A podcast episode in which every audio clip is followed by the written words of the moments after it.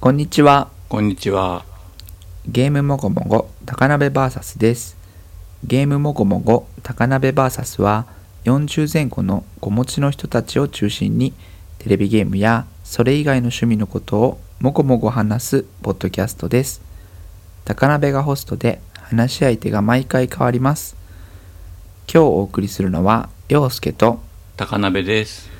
それでは今週の近況は私からお伝えします。はーい。前回の収録の時にうん。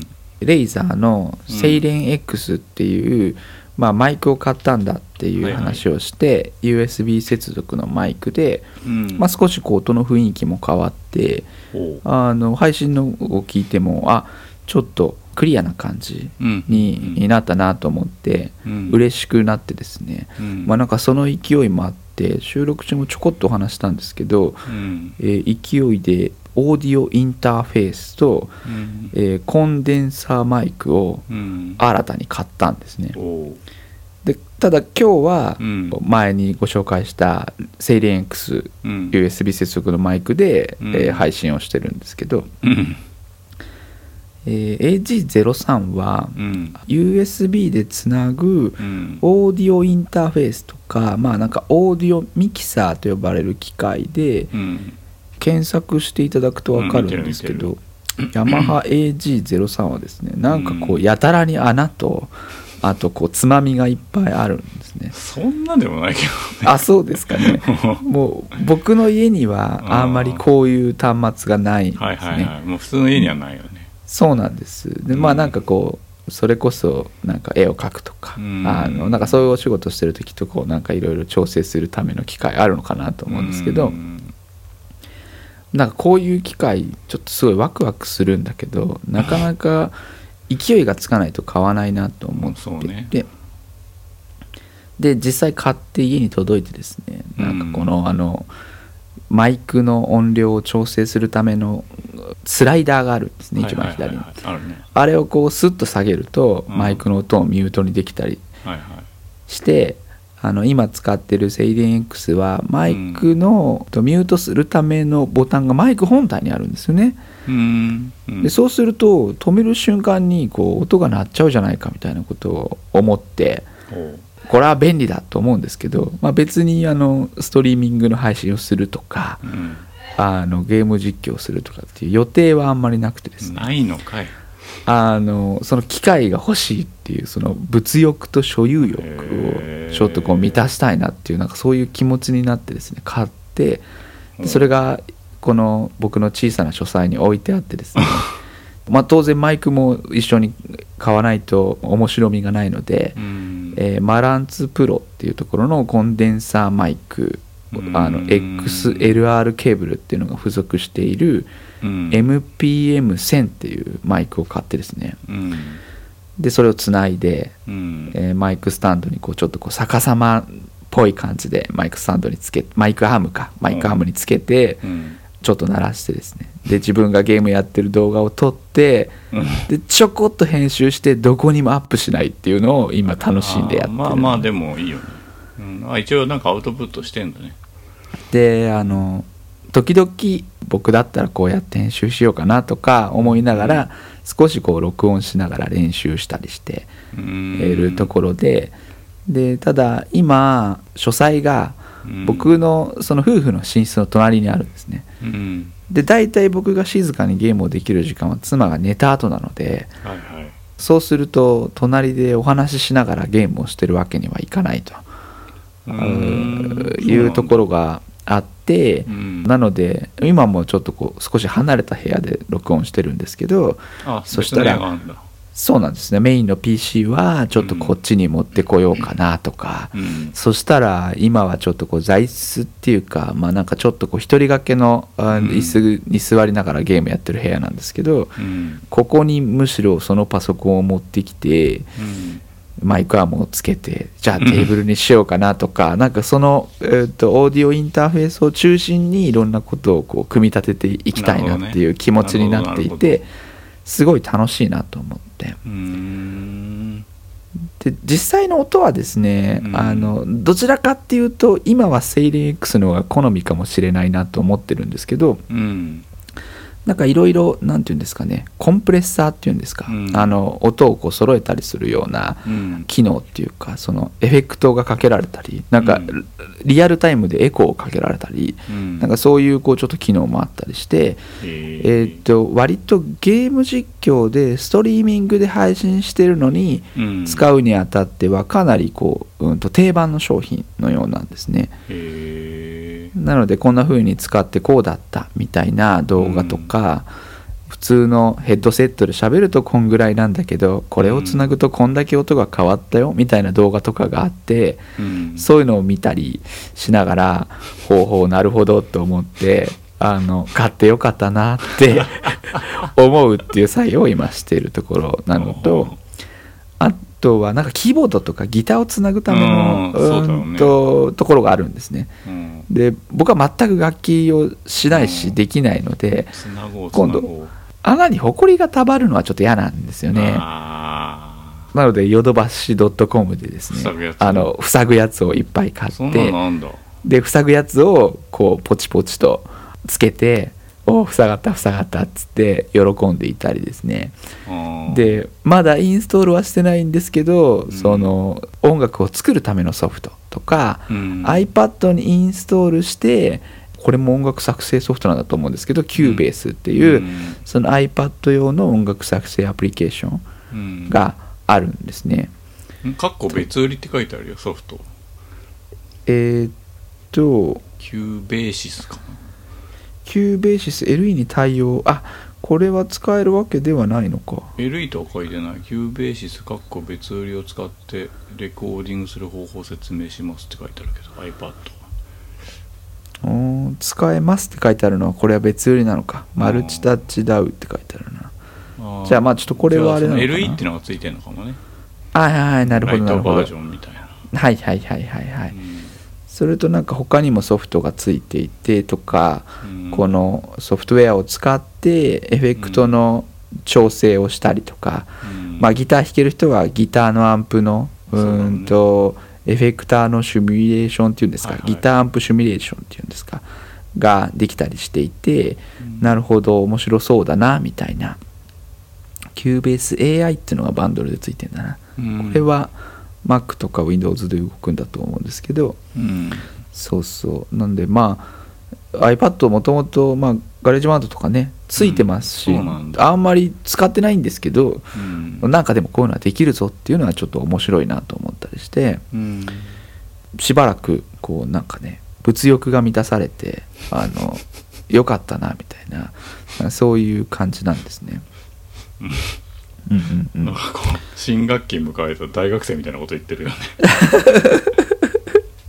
そうそう。で割とこの商品は値段の変動があるみたいでなんかレビューとかを見ててもいくらぐらいで買えたから満足ですとかうん結構そういうコメントがある中でうん。僕が買った値段では1万8000円ぐらいでですね。うん。あのそんなにまあ勢いで買うにはちょっと安くない金額ではあったんですけど、うん。この何かを始めようってみんなが思う時期なのかうん。割とこうちょっと高い値段でうん。購入したっていう感じはあるんですよね。ううんうんんうんうん。まあ商品自体には僕は非常に満足してるのでまあいいかなとは思ってるんですけど。うんうんうんうんなんかさつまみとかさ穴とかがいっぱいついてるやつってさ結構キラキラしてたりするじゃん、うんうんうんうん。でさ俺ギター買った時もさまあ大体1年のうち99%は飾られてるだけなんだけどあのね。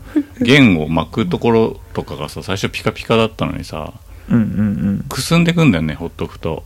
はいはいはいはい。で出っ張ってるところに関してはあのシルバーの例えばリングとかを磨くための磨き布みたいなやつで磨けばまたピカピカになるんだけどうんうんうん。ちょっと入り組んだとことかもうくすんじゃってなんかこう手が入んなかったりするんだよね、はいはいはいそういうのはちょっと残念よね。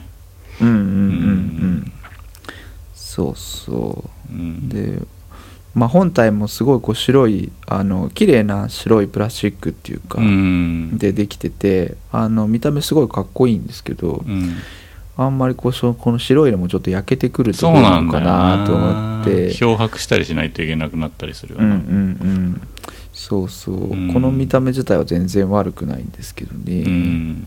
うん。昔のファミコンみたいになりそうだよね、はいはいはいはいはいはい。まあでも紫外線に当てなければ多分大丈夫なんじゃない？うんうんうんうんそうですうね、ん。まあ、なので、まあ、少しずつ、まあ、ポッドキャストなりウェブラジオなりこうやってやってうん。なんか少しこう発信することで誰かとつながってっていうのはうん。僕の少しこう世界とか感覚を広げるためにもうん。あるいは自分の感覚を残しておくためにもやっておくとあいいなって思うことは多いので、うん。まあ、なんかこう時間を選ばずに好きなタイミングで残せるような仕組みは作っておきたいなと思って、はいはい。でなんでまあ余裕と勢いがないと、まあ、ただゲームをやるっていうこともなかなか難しいのに、うん。その一個上のことができるのかって話はあるんですけど、うん。まあでもできたらいいなっていうなんかこれがあるとできそうだぞっていうこう装備を整えると楽しいなっていうなんかそういう感じではあって。うん。うんうんうん。結構あのおいいの来たなっていうしばらくなんていうんですかね。あの美容院行って23日俺は強くなったぞって思うような感覚と 少し似てるような気がカンフー映画するんですけど。見た後とか。あそうそうそうそうそう。ヤクザ映画見た後とか。ちょっとなんか力がついた感じがするんですよね、はいはい。うん、全然何も変わってないんですけど僕の本質は何も変わってないんですけど。前にさお子さんとか YouTube でなんか配信とかしてたからはいはいはいはい、ねもうだいぶ大きくなってるから自分でそういうのできるかもしれないよね。そうなんです。本人ともお話しして、うん。あれの続きをね7歳、8歳で配信して、はいはい。そうだね。マインクラフトをやったっていう、うん。その当時の彼のあの、うん。希望の通りにやって僕が編集したっていう動画があるんですけどうんそれをこうまたなんかこう次のステップとしてはいはい。あれから7年経ってこうだったんだって言ったらまあそれなりにちょっとこう僕だったらワクワクするコンテンツになるからやろうじゃないかって言ったらやるんだったらちゃんとやらないとっつって向こうの方がちゃんとしててほう、うん、今はでもあれで「トワイライト・フォレスト」のバージョンもだいぶ上がっちゃったからその当時のバージョンに戻さないといけないとかマインクラフトのモッドなんですけど、うーん。そうそうそうあれからはだいぶ違っちゃってるからねみたいなことを言ってて、うん。あともうちょっとすると声変わりし始めるでしょ、そうですね、ううんん、うんうん。声変わり前の声を取っとくっていうのいいよね。うんうんうんうんうん。うんそうそう。だからうん。ずっと彼と仲良くしてくれてる2つ年上のお友達がいるんですけどうん。その子からい1ヶ月だか2ヶ月前ぐらいだったかな。あの久しぶりに見ると親子仲良くていい動画ですねっていうコメントが YouTube に入ってて うん。おうおうみたいななんか、うん。あね。なんかありがたいなと思って、うん。そうそうそう。本人は恥ずかしがってましたけど。うんうん。まあもうちょっとするとねあるいはでも僕だっていついなくなるか分かんないから、うん。あの何があるかなんてね全然分かんないのでなんかこういつかつ積み重ねてきて、うん。おお親父の声だって思ってもらえるようなものがどっか残ってるつなねいいんじゃないかなと思って。そうねそうだと思う。うんうん。まあ特に何事もなければミックスクラウドでふわふわずっと残ってるんじゃない？そうですね。うん。うんうんうん。そうそうそううん。なのでまあちょっとご興味があればっていうとまたあれですけど、うん。なんかね満足感がやたらあって、ーうそうんまだこれから、うんさっきチョコタンのなんか楽器買ったみたいな気持ちなんだろうなと思って、うん。これからいろいろできるようになるかもしれないぞっていううん。ワクワク感と、まあ僕は楽器買うよりはこのアイテムの方が使える可能性がありそうなので、へえそうそう。うん。なんか音楽に乗せてマイクラの延々とした作業をちょっと録画して撮ってみたりするとうん。ああなんかこんな風になるんだって思って面白かったりして、うん。うんうんちょっといいなと思っているところですね。映像側の環境はもうすでにあるってことでしょ？その実況の。そうですね、うん。はいはいはい。えーっと最近はグラフィックボードにストリーミングで配信するための機能がついているソフトがこう乗っかってたりうん。あとはそのままとバンディカムっつったかな、えっと、画面をそのまま録画できるためのソフトとかはもう買ってあって。そうそう。なので、まあ、いつでもできるんですよね。うんまあそこから先のハードルはまた別なんですけそうどだろうね。うんうんううんん。でなんかまあそこまでちゃんとしなくても上げちゃえばいいんだと思うんですけどあげちゃうってぼ何あのアップロードして皆さんに見てももらう方がきっとこううフィードバックもあるし、はいはい。あるいはフィードバックがなかったりするだろうし、うん。そしたらまた次の改善点がいろいろ見つかるからどんどん上げていけばいいかなと思うんですけどうん。さすがに一定以上のものじゃないとなと思って。まあでもどうだろうな。なんかうん。まあ音声とかちょっとね聞きづらいっていう敷地が結構あったりするけど。うんうんうんまあでもうん。ななんでもアップロードしたらいいんじゃない？うんうんうんうんうん。どっちかっていうとその配信でも何でもそうだけどうんうんうん。クオリティよりは定期的ってことの方が大事だったりするから、はいはいはいはいそうですね。うん。うちらはそれがずっとできてないので。クオリティのためにってこう心に言い聞かせて頑張ってますけど。確かうん。に確かにそうですね。うん。うんうんうん。うん。そうですね。うん。そうですね。うん。まあちょっとまあいろいろやっていけるこううステップにねしていければなと思ってはいます、うんうん。はいであとそうだそうだ。あと前回僕ループバック機能のなんかうん。意味を間違えてたみたいで、おう。ループバック機能でもちょっとよくわかんない。これだけ見てもうん。ちゃんとあれかな。なんかそのパソコンの音と,、うん。えー、とマイクからの音と、うん。オーディオインターフェース内で、ま、混ぜて配信するみたいなことができるっていうのが、うん。まあ、ループバック機能だったみたいで。うん。僕はあの自分が話した声がうん。自分の耳に入るってこういわゆるモニター機能のことをループバックって前回の配信で言ってたなと思って間違えた間違えたと思ったうん。覚えがありました。うんうん。うんあんまりループバック機能でも最近の録画ソフトとかではうん。必要ないみたいなんですけどね。あのパソコンの中でもう結構それはやってくださるので。うん。うんうん大丈夫そうなんですけど、まあ、うん。このオーディオインターフェースがあるとループバックも簡単にできるよっていう話でもあって。はい。うんうんうん。なので、まあ、ちょっといろいろ使って遊んでいきたいなと思っている感じです、はーい。僕の方は AV 機器というかスマートスピーカーみたいな話をしようと思っています、はいえー、BOSE ホームスピーカー500という製品を買いましてほあとサービスとしては Spotify の話も続けてしようかなと思っています。はい。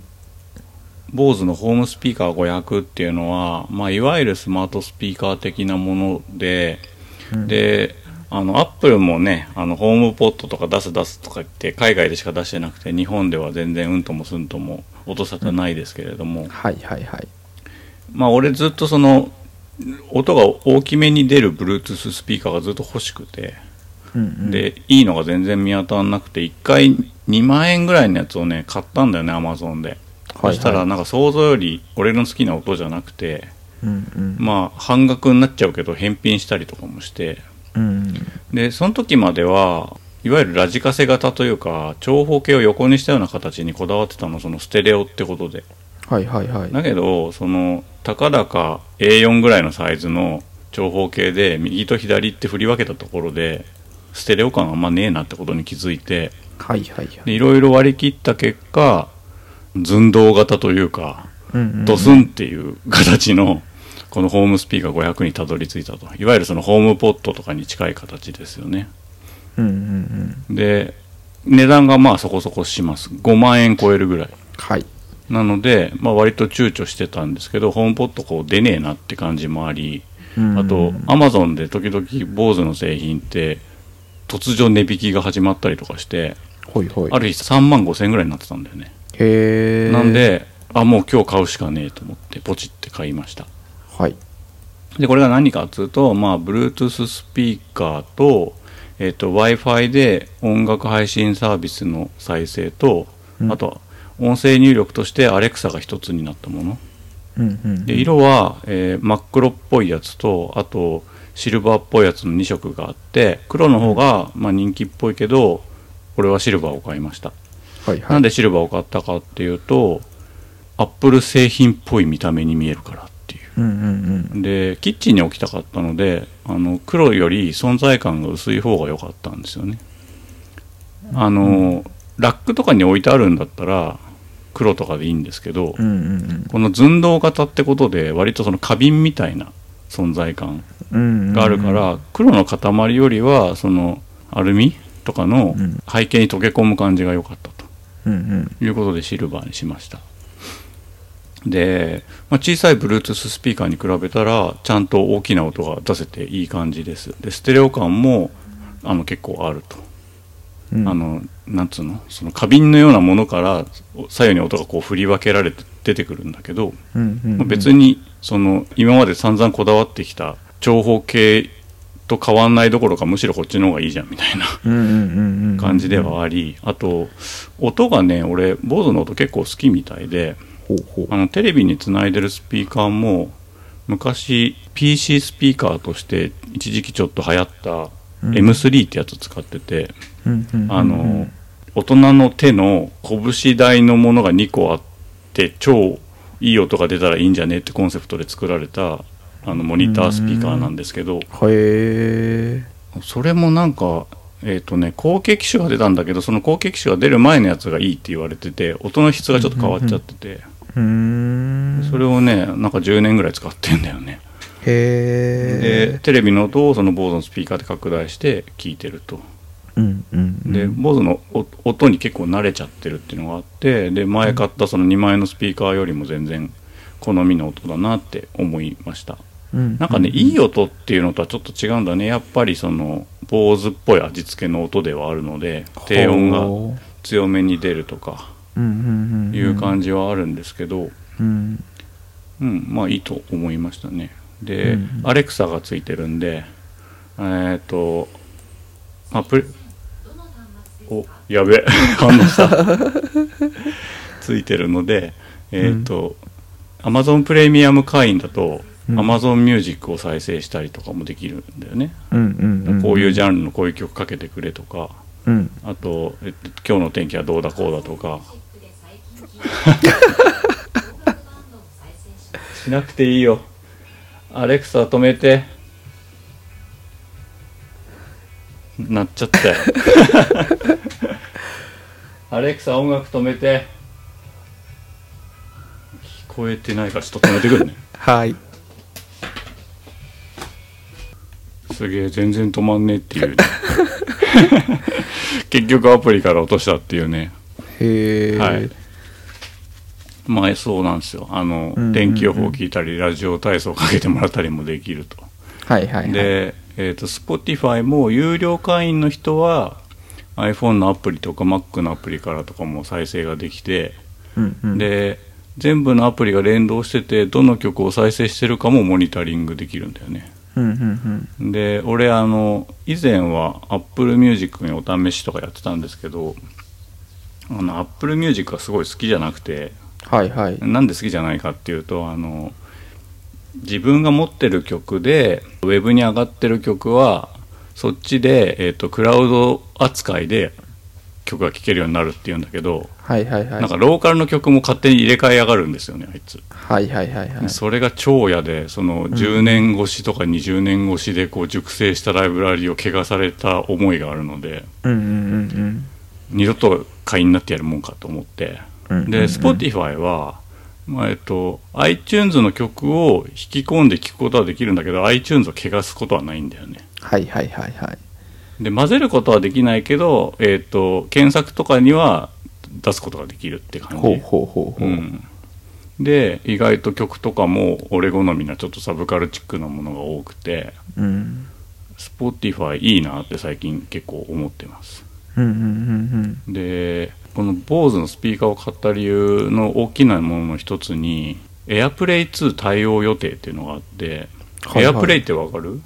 エアプレイわかります。エアプレイってあの Mac の w i f i から、うんうん。えー、と他の機器に音とかを飛ばすやつ、はいはいはいはい。それのバージョン2が去年ぐらいから出てるんだけど、うんうんうん。でそれが対応予定だっつって購入の決め手だったのねうんうん。なのになんか全然音沙汰がなくてほいほい。海外のサイト見ると2019年の春にはみたいな感じだったんで、うんまあ、やきもきしながら待ってたら4月17日に国内版も対応されましたってなって、へえ。やったぜと思ってうんうん。で無事アプリをアプリとかファームウェアアップデートしたんですけどうん。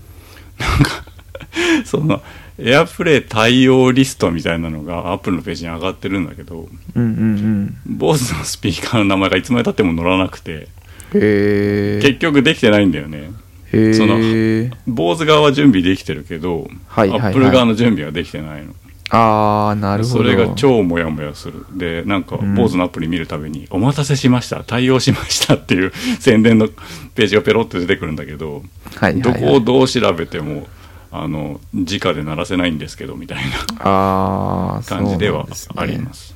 うんうんうん。でもう一つ残念なところではあの昔の iPod じゃないけどちっちゃい液晶がスピーカーについててそこにアルバムジャケット表示してくれるんだよね。へえ。でそれがすごい好きなのその機能自体は。それを期待して買ったの、だけど、そのさっきのその AirPlay2 が使えないから例えばうん。Bluetooth で iPhone の曲流すとするじゃないですか、うんうんうん。そうするとね Bluetooth だと何にもジャケットが出てこないのはいはいはいはいだからはい。さ、うん。特にさその音楽からどんどんこの物理メディアがなくなったりさパッケージがなくなってる時代だからさ、もうアイコンとか俺にとってはすごい重要なことだとうん思ってるの、うんうんうんまあ重要だからこそあのゲーム後のアイコンをめんどくせえめんどくせえって言いながら毎回書いてるんですけど、うん。うんうんうんななんかそその時に Bluetooth 接続しかみたいな文字しか出てこないからそれがすげえもったいねえなって思いました、うんうんうんまあ、AirPlay2 だとそれが表示されたらいいなとは思うんだけどね、うん。うんうん。Amazon Music とかえ Spotify を出してる時はちゃんと出ますなるほど。うんうんうん。あとバッテリー駆動がないんだよねでああ。まあスピーカーだから場所はある程度固定されるんだけどあのね iMac とかについてるぶっとい電源ケーブルみたいなのがダラーンって垂れるのがちょっと嫌で。これ本当は理想的にはあの食卓のテーブルの真ん中に置きたかったのはいはいはい。だけどそのケーブルはなしじゃんって話にうんうなって、んうん。で次に候補だったのが食卓がある部屋に出窓があるんだよねはいはいはいはい。出窓に置くのも高さ的にすごいちょうどよかったの、うんうんうん。だけど出窓って当たり前だけど日が差すわけですよはいはいはいはいはい。で、えー、とこのスピーカーは上部がプラスチックなんだよねああ、日焼け問題ですね。ほぼ毎日使うわけじゃないものにうん日の当たる場所を置くのがちょっと嫌で日焼けとかすると嫌で、うんうんうん。それは黒でも白でもどっちも多分問題あると思うんだけど、うんうんうんあとケーブルとかもすごい劣化するじゃん太陽に当てるとうん。うんうんうん。だからそれも候補から外れて今は、えー、と台所の電子レンジとか置いてあるラックの一番上に神棚みたいに置かれていてうんまあ場所的には悪くないんだけどちょっと位置が高すぎるなっていう。感じかなであと地震とか来た時に落ちちゃうかもしれないのでうんうんうんそれはちょっと怖いなっていうところではあのスピーカーとかってさ店舗用のさその天井に固定するなんつうのはいはい重機みたはい。なんじゃんはいはい。ああいうアクセサリーとかあってもいいのになって思思いました、でうちのマンションねなんか設備としてもともとねあの有線が流れる用のスピーカーとインターフェースがついてるんですよへえ。天井のところにうん。だからなんかそ、本当はそこから音が出るのが一番いいんだけどうんうんうん。やったぜ入力端子見つけたぜみたいな穴を見つけたんだけど実はそれ出力だったらしくて、ち 違うスピーカーに出す出力のミニプラグ穴はあるっていう謎なインターフェースでしたうーん。そうねでまあスピーカーはそんな感じでいいところもあり悪いところもありみたいな感じなんですけど、うんうんうん。まあ Spotify すげえいいなってさっきから言ってんだけど、まあ、うんうんうん月額980円で、うん。でね有料期間が切れてもシャッフル再生自体はできるんだよねはいはいはいはいはい。だから有料期間の間に欲しい曲を全部取り込んでおけばうんあの普段そんなに聞かなくなっちゃったなって機械でもあの雰囲気はずっと楽しめるっていう、うんうんうん俺大体シャッフル再生しかしないから。アルバムとかはいはいはい。聞かないから、うん。あんま変わんないんだよね。で、うんうんうんまあ何曲かおきにその Spotify の CM が入るんだけど、うんうんうん。あの YouTube の CM みたいに全然関係ないものが入る感じではなくて Spotify いいよっていう CM が入るだけなので、はいはいはいはい。まあラジオ感覚で聴けるなっていうのもあるし。うんうんうん。あとまあスキップが有限っていうのはあるけど、はいはいはいはいまあ、別に流して聴く分自分が好きな曲しか出てこないのでそんなに問題ないし。うんうんうん。で一番良かったなと思ったのが Apple Music は俺 Apple Music 契約した時にあのプレイリストで Apple Music っていうのを作ってその中に一旦全部放り込んでたのね。なぜならうんうんうん混ぜられ混ぜたくない時もあるから。うんうんうん。でもう一回その有料会員を復活したらその中の登録した曲が復活するのかと思ったらしなかったんだよねプレイリスト上あーうんうんでそれもさらにイラッときて。うんうん。うんだけど Spotify はね作ったプレイリストが全部復活したんだよね。はいはいはいはい。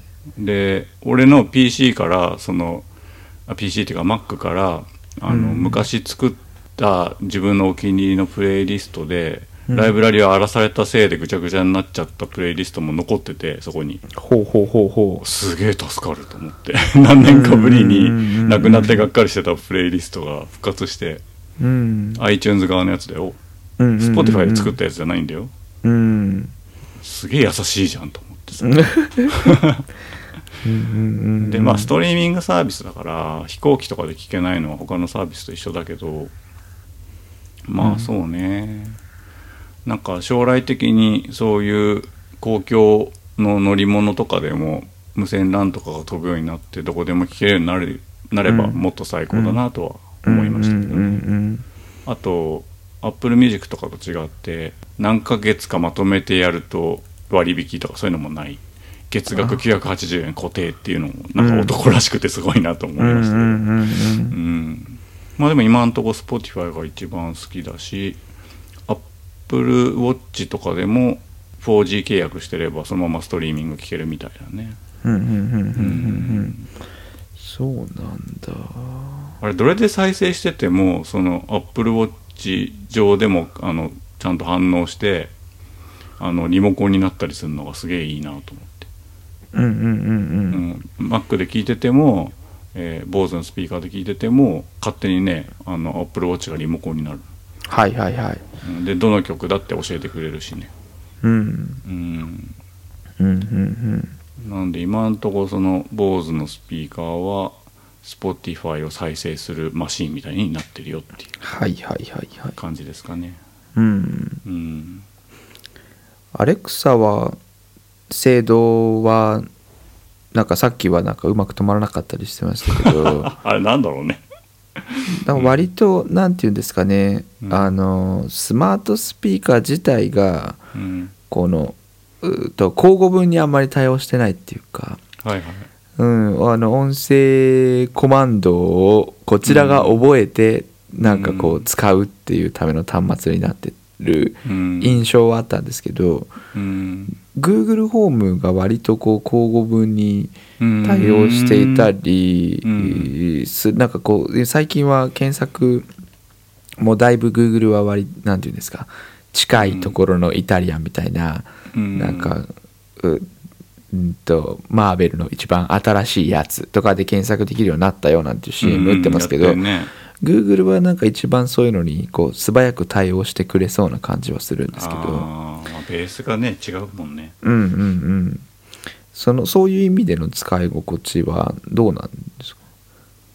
うーん最初買った時は Spotify の有料会員に入ってなかったけどうんうん。のでその Amazon Music を聞くしかなかったのでそれそのインターフェースとして使ってたけどはいはいはいはい。それ以上ではないかな。うんうんうんうんうんうん。だから基本的にはその iPhone のアプリからとか Mac から Spotify をその本本来使うべき AirPlay 2みたいな感じで使うって感じ。なるほどなるほどなるほど、ううんん、うんうんうんうん。そういう感じなんですね。うん、だからどっから触っても再生できるっていうのはすごいなと思ってそのスピーカーを呼び出してね、はいはいはいはいはいはい。うん。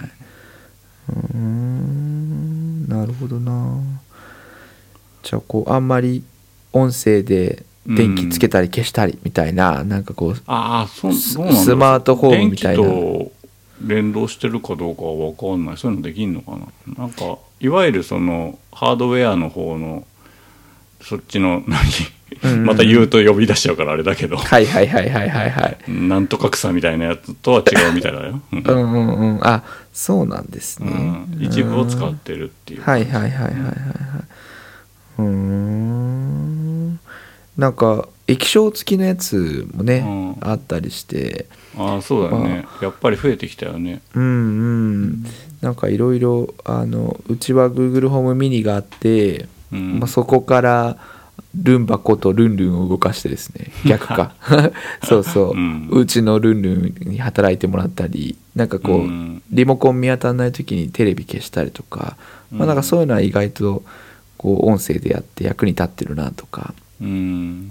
あとはあの両手が使えない時に塩分をうちは肉を作る時にいくつか測るっていうのをやったりする時はスマートスピーカーとっても便利で、うん。そうそう。なんかそういうのすごい楽しいなと思うし便利なんですけど。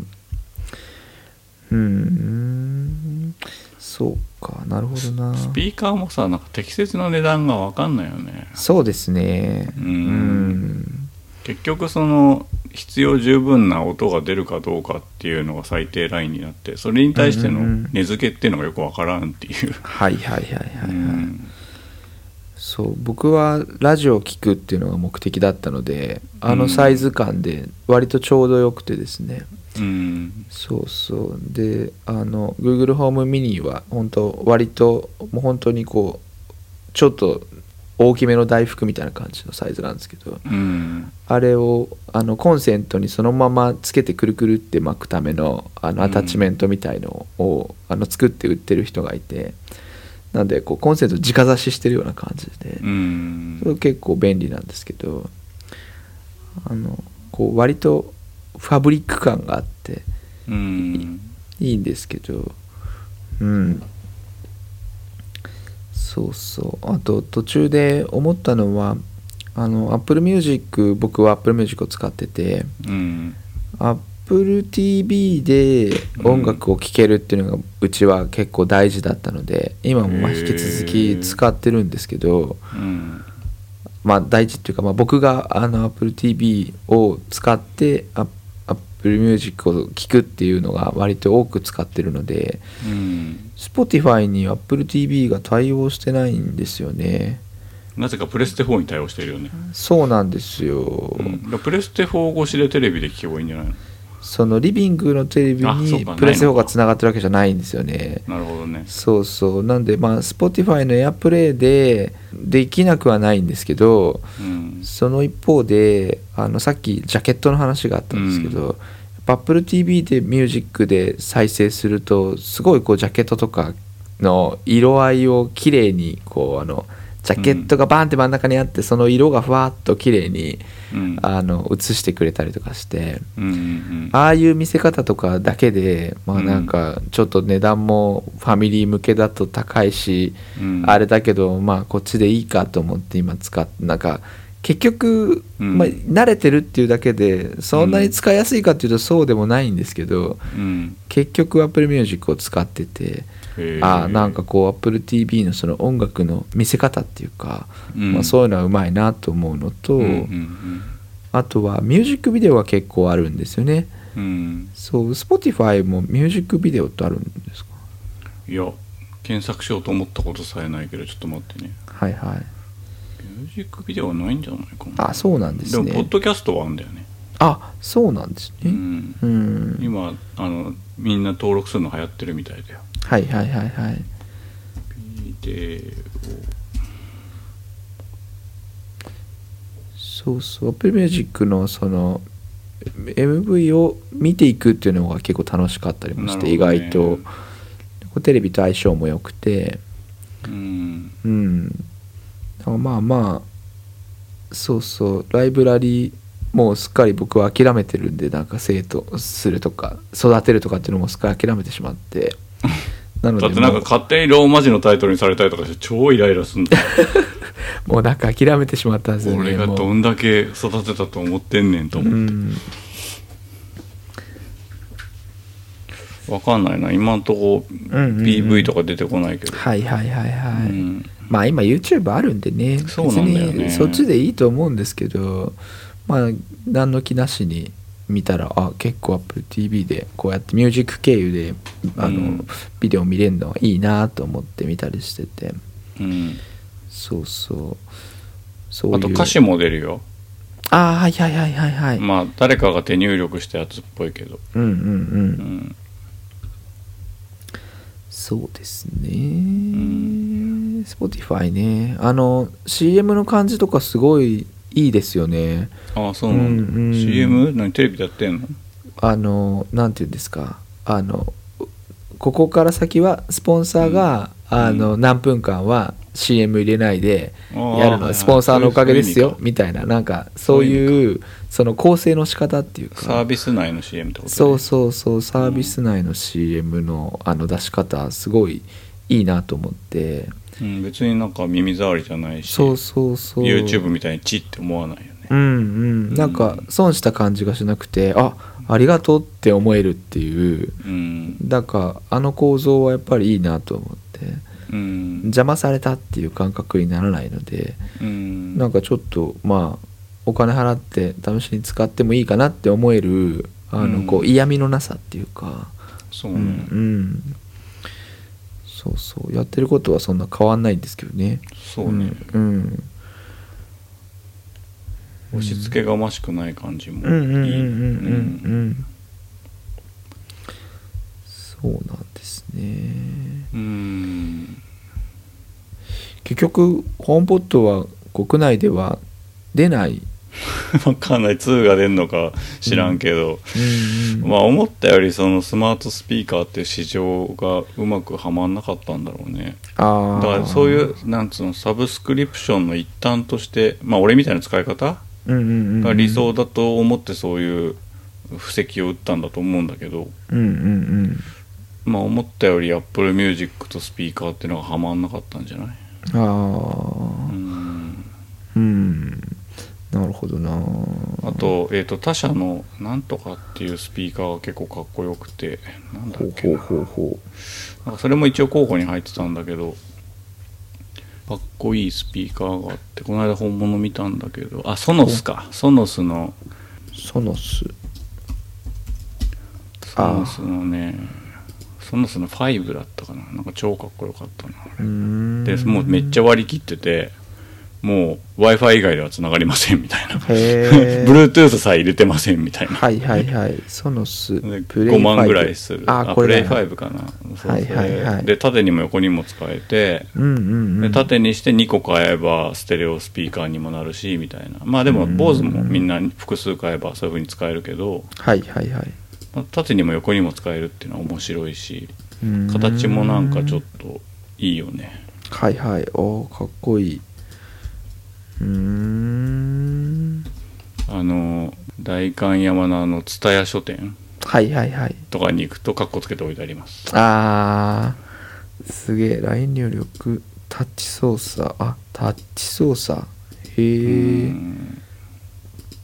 かっこいいよこれ。この白いやつにするか坊主にするか迷って。はいはいまあこんな立派なスピーカーだとそんな音出せねえしなみたはいいな。はい確か仕に遅れもあり。あと値段がもう一段階高かったっていうのもあり。はいはいはい。はい、うん、坊主にしましたね。おお有線でもつなげる。ルーターに直接つないでくださいだって。すげえな、あと値引きがないんだよね一切ね。ああうん。ちょっとかっこいいですね。うん。えー、白いのいいな。白いのいいよね。うんまあでも日に当たんないように気をつけないとね。はいはいはいはい。これが外国で結構流行ってんだって。へえ音も音もいいしって。うんうんうん。いやこのでも坊主の小さい液晶いいですね。僕これこういうのワクワクするんだよな。でやっぱさそうすると神棚だとちょっと距離が遠すぎて、はいはいはい。食食卓とか出窓の距離が本当は一番理想だったんだけどね、うんうんでもえ何この曲いいじゃんっつって振り返って何かこう参照するものがあるっていうのはいいなって。うんうんうんうんううん。んうん。うーん。アレクサの標準機能が利用可能。うんうんうん。なるほど。うんうーん。ちょっとこれを機になんかこう例えば寝室にもエコープラスを置いてみるとか。いやそう寝室とか言うほど離れてないから そうそう。でも何個かうん。何個かあるといいなと思ってうん。あとさよくね電気を変えたとか言うけどうんうんうん。どう考えても俺が手伸ばしてパチンってやった方が早いからさ。うああん。あと、うん。そうね。寝る時も困ったことないもんね。なんか、うんうんうん。口でつけたり消したりできたらいいなって思ったことは今んとこないので、うんうんうん。むしろエアコンとかはアプリで操作したいなとかふ風呂入れられたらいいのになとは思うことの方が多いかな。うんうん。うんなるほどな。うん。なんかでもまあ電気はあれですけどちょっとリモコン見つかんない時とかにテレビを消したりつけたりをあの声でできたりするのとかはなんか出かけにテレビ消してって言ったりするのは意外と僕はいいと思ってるんですけど、うん。うん、そんなの頼まずにやりなさいよっつってあうんの妻に言われました、ううん。そういうちょっとよくわかんないなとだから放なんつうのその生放送を見る機会が朝ぐらいしかないので、はいはいはいはい。それが大体トルネ見たりテレビゲームしたりぐらいしかないから、はいはいはいはい。そうね、うんうんでも出かけ急いで出かける時に鍵戸締まりとかエアコンとかテレビとか全部管理してくれたらそれはそれでいいかなとは思うけど、うん。それのためにいくら払えるかっていうと、うん。そんなにはまだ払えないかなっては感じ。いはいはいはい。確かに。うんうん。あそうだ。あとあれですよね。Amazon エコーもうん、Amazon エコーがの標準機能だと思うんですけど多分これお名前を変えられるんですよね。あーでも文字上でしか変えられなかった。うちのやつは、あそうなんですね。うん、呼び名とかはなくて、うんなんとか草って呼ばないと返事しない。なるほど。あ、うん。ウェイクワード。あ決まってんの。そうなんだ。そんなに変えられないんですね。そうそう。そうなんだ。ちょっとしたなんだろう。あのわかんないですけど名前をつけて変えるんだったら何にするんだろうなと思って、ああ、うんうんそうそう。うん。アレクサとか、でも坊主がさ、うんうんうん。なんとか坊主みたいな日本語っぽくて好きだから坊主って呼ぶよね多分ああそうですね うんうん。Amazon エコーではアレクサの他に Amazon エコーコンピューターが選べるか。うんうちのは選べない、うーん。うんなるほど。うん、うん。まあそんな感じで、うんうんうんまあ、5万だとちょっとうってなるけど3万5千円だったらちょうどよかったかなみたいな満足はいはい。うんうんうん。ありますので、もしそういう興味がちょっと湧いた人がいたら、うんうん。なんつうの？アマゾンのタイミングを逃さずキャッチするといいんじゃないかなと、半年に1回ぐらいそういうのあるんで、うんうんうん。まあ、例えば QC35 とかあの高いヘッドホンあるじゃない？ノイズはいはいはいはい。はいはいああいうのとかも急急に36時間だけ1万円引きみたいなのあったりするからずっとウィッシュリストとかに入れて、うんうんうん。ウィッシュリストとかカートに入れて狙ってたらいいんじゃないかなってうんうんうん。思いますねはい。いいな、でも大きい、いいスピーカー、いいですね。いいスピーカーってほどでもないけどねまあでもうんあのある程度音が出出したい時っていうかねうんあのねあるじゃん流うんうんうん行ったじゃんちっちゃいスピーカーがはいはいはい。あれだとポッドキャストとかだと音が出しきれない時があってちっちゃいからねもともとうん。うんまあそんな大きな家に住んでない人にはいいんじゃないですかねっていう。うんうんうん。これ LINE 入力とかはないんで。あるある。あるんですか？ある。あるんですね。うん、ん。したらじゃあちょっとオーディオインターフェースにつなげるなと思って。今 そうね。うんうんうん。でまあちょっとやっぱ集合住宅なんでうんうん。あの坊主の低音をそのまま出すとあの迷惑かもしれないので、はいはいはい。アプリ上で高温と低温をそれぞれ調節できるんですよ。であー。こう低温だけマイナス10っていうのにして使ってますね、うんうんうんうーんなるほど、うん。まあ、あともちろん深夜には使わないように、うんうん夜夜10時過ぎたら使わないようにしてます、はいはいはいはい。そんなとこです。はーい。僕はですね Steam で配信しているグリムドーンというゲームと、まあそれにちょっとまつわる自分の気持ちなり態度なりみたいな話をしていきたいなと思うんですけど、うん。グリムドーンのプレイ時間自体はだいたい今までで27時間8時間ぐらいなんですね。でこのゲームが好きなプレイヤーにしてはですね、まあ、あんまりやってない方かなというぐらいの時間なんですけど、まあキリないもんね。そうなんですそうなんです。でまあグリムドーンどんなゲームかっていうと、まあ、Steam で配信してる開発がクレイトエンターテイメントさんだと思うんですけどこう読み方が。で、うん。えっと、販売元も同じでまあいわゆるディアブロっぽいハックスラッシュと呼ばれているゲームのジャンルで、うん。え敵を、まあ、見下ろし型の視点からわらわらと敵を倒すっていうゲームなんですけど、うんまあ、このゲームの特徴の一つとして、うん。職業が選べるんだけどその職業をミックスして選べるっていうのが、まあなんかいわゆる戦士職とはい。魔法職とか、まあじゃあ弓職とかこれをこううん。2つ組み合わせて、まあこううんビルドっていうかその能力をこう取っていって、これとこれ組み合わさると強いよねみたいな、うん。なんかそういうのができるよっていうのがまあ一番の特徴なのと、うん。あとはこう割とこうクエストにちょっとしたこうエピソードがついていて選択肢によってその後の展開というかその一個一個のクエストの展開みたいなものがちょっと変わったりしてうん世界に深みがあるような雰囲気だったりするっていうのがまあ一つの特徴かなと思うんですけどまあなんか大体そういうのはあるんですけどまあうん一生懸命戦って強くなるぞっていうのが一番の目的と。まあ白空だからねそうなんですそうなんです。でまあそこがいいなと思っていて。うん。まあ楽しいは楽しいんですけど僕割と白スラの中盤でちょっと乗り越えられない壁があるぞぐらいのところでうん。スキルを組み直したりして乗り越えるっていうのも楽しいんですけどうん。その序盤から中盤手前ぐらいが僕結構好きでうん。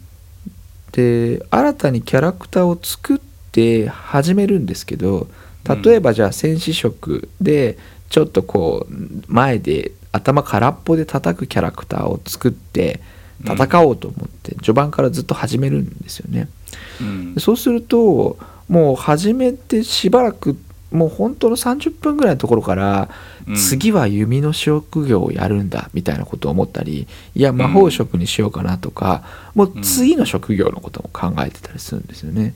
うんでなんかこうあの落ち着かないわけですよ。であのでちょっとまた時間が離れてゲームやれない時間があると、じゃあちょっと試しに新しいキャラクター作ってみようかなっていう感じであのうん序盤から中盤ぐらいを、まあ、延々とノーマルのそんなにこう難易度の高くない状態で、うん。頭空っぽでやりつつこうちょっと強くなるみたいなところを、まあ、繰り返しうん。やることが多くって。うん。たまにそこの波を抜けて、うん。あのぐんとレベルが上がるところまでやれたりするんですけどうん。その抜けていく子ができるまではぐるぐるぐるぐる出ていく子。うん同じところを回るんですね。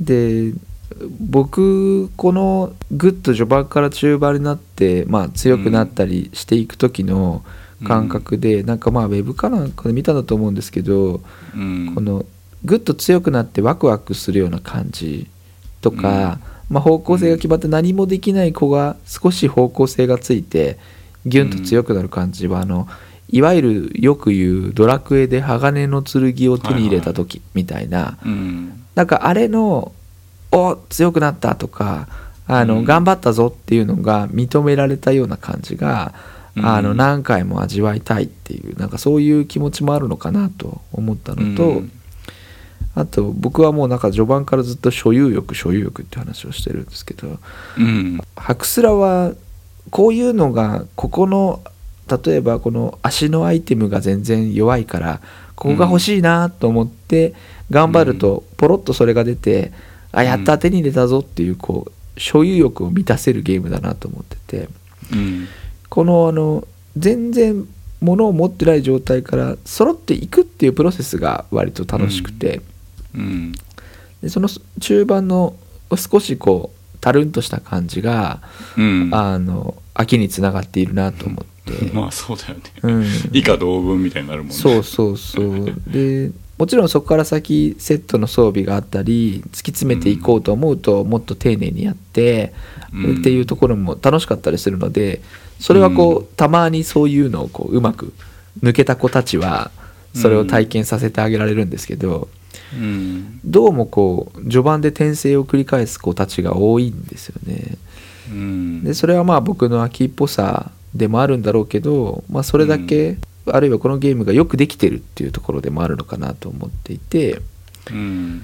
キャラメイクっていうのとはなんかあんまりちょっと違うんですけど、うん。うん。そのビルドをいろいろ考えるってことが楽しくて次はああいうやつにするぞって思ったり、あこれとこれがどうなるんだろうなってふわふわと考えたりあとはこううん。ビルドを検索して、あこれを参考にしようとか、でもこれはちょっと操作が忙しそうだから僕には向かないなとか、あるいは単純すぎるから眠くなっちゃうからダメだなとか。単純すぎる。それもあんだ。そうそうあの本当にこうひたすらファイヤーボールを打ち続けるみたいなあのえーでもディアブロとかそんな感じじゃない？あのもうちょっと複雑な操作がいいですよね。これとこれで少し強くした後にこれを使うといいとか、なんかそう組み合わせがあった方が、でもあんまり忙しすぎると、こうゲーミングマウスのボタンが足りないとかでできなかったりす知るので。らんけど。うん。そうそうそう。なんかその自分にとって一番最適なものは何だろうって、うん。カーディガンだよね。もっともっと うーあるいはもっといいものがあるんじゃないかとか、うん。うん、でも自分探し。そうなんですよ。なんかねちょっとこうあの何でも人生に例える人は僕はちょっと苦手なんですけど これはちょっ俺と俺俺俺俺そうキャンクラは人生。そうそうそうそう。懐かしいですねキャンクラー人生、うん。そうそう。なんかねでもこのなんて言うんでしょうねもうあのいやハクスラは楽しいぞっていう話は僕あちこちで何回もしてるしグリムドーンの話もちょこっと触れたような気もするんですけど前も。なんか落ち着くし結局なんかこう新しい体験と気持ちをここに持ってきてお話ししたいっていうのも僕の大事な欲求だしゲームに対するモチベーションではあるんですけどうん気づいたらグリムドーンをやってるみたいな。ああなんかいいゲームだなと思って。ううんんいるっていうまあなんかそういうこうふわっとしたお話なんですけど。あさっきのさ転生っていうのは別にゲーム内の転生じゃないでしょ？そのき新しいキャラを作ってるってそうですそうです。だからそうだね。うんと転生っていうよりは続きをやろうと思えば前やめたやつもできるんだよあそうですそうです。なのでまあ申請っていうか。ううんんうんうんうん。